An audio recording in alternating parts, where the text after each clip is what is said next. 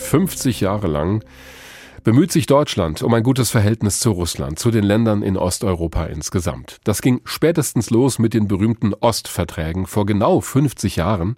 Der russische Angriff auf die Ukraine läuft nun seit drei Monaten, aber in dieser Zeit hat sich vielleicht mehr verändert in der deutschen Haltung gegenüber Russland als in den vergangenen Jahrzehnten. Viele, die sich lange eingesetzt haben für gute Beziehungen mit Russland, müssen nun eingestehen, dass es am Ende nicht funktioniert hat in ihrem Sinne. Vor allem die SPD wird damit konfrontiert. Aber auch die Russlandpolitik der CDU unter Angela Merkel steht nun auf einmal in der Kritik. Merkel hatte lange einen guten Draht zu Putin und sie hat auch zugelassen, dass Deutschland zum Teil abhängig geworden ist von Energielieferungen aus Russland. Darüber habe ich mit Ruprecht Polenz gesprochen. Der war lange für die CDU im Bundestag, dort auch Vorsitzender des Auswärtigen Ausschusses. Heute ist er Präsident der Deutschen Gesellschaft für Osteuropakunde. Herr Polenz, mal abgesehen von der SPD, hat nicht auch Ihre CDU in den vergangenen Jahren diese Ostpolitik genauso mitgetragen und muss die Kritik deswegen auch an die Adresse der Union gehen?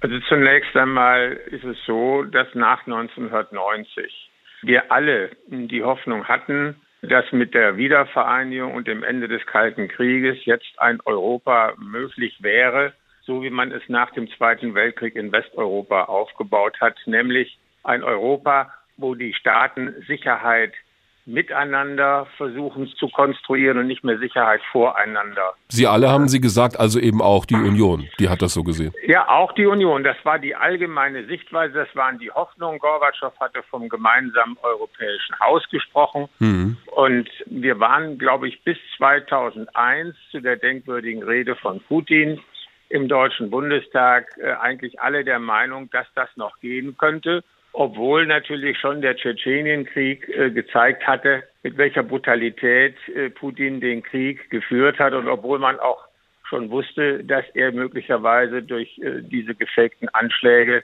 in Russland Anlass dazu geliefert hatte. Und warum hat es da bei Ihnen nicht auch Klick gemacht an irgendeiner Stelle?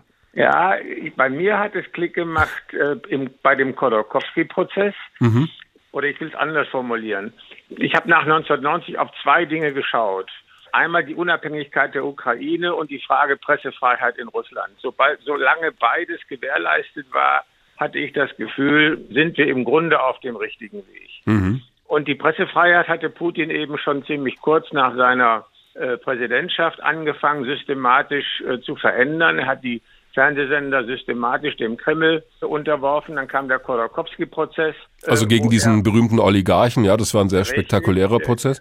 Richtig, der aber eben nicht so sehr das Ziel hatte oder eigentlich gar nicht jetzt irgendjemanden zur Rechenschaft zu ziehen, der sein großes Vermögen vielleicht nicht rechtmäßig erworben hatte, sondern Khodorkovsky äh, wurde enteignet, weil er die Opposition, weil er zivilgesellschaftliche Strukturen in Russland äh, unterstützt hat, die Putin nicht haben wollte. Mhm.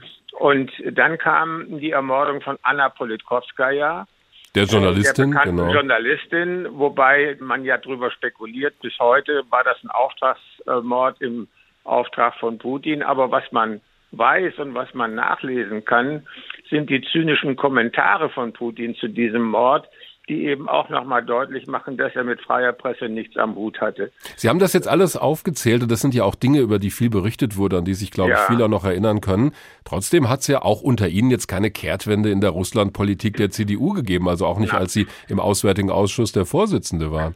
Nein, ich habe mich schon äh, immer, ich habe immer zu denen gehört, die äh, vor einer Unterschätzung, die davor gewarnt haben, diese inneren Entwicklungen in Russland zu unterschätzen. Da gab es bei den Grünen die Frau Beck, da gab es bei, bei der Union ein paar, aber wir waren eher einzelne Stimmen. Also die hat es schon gegeben. Mhm. Und ich sag mal, dann kam der Georgienkrieg und spätestens 2014, als äh, die Krim annektiert wurde und seitdem gibt es ja den russischen Angriffskrieg im Donbass gegen die Ukraine.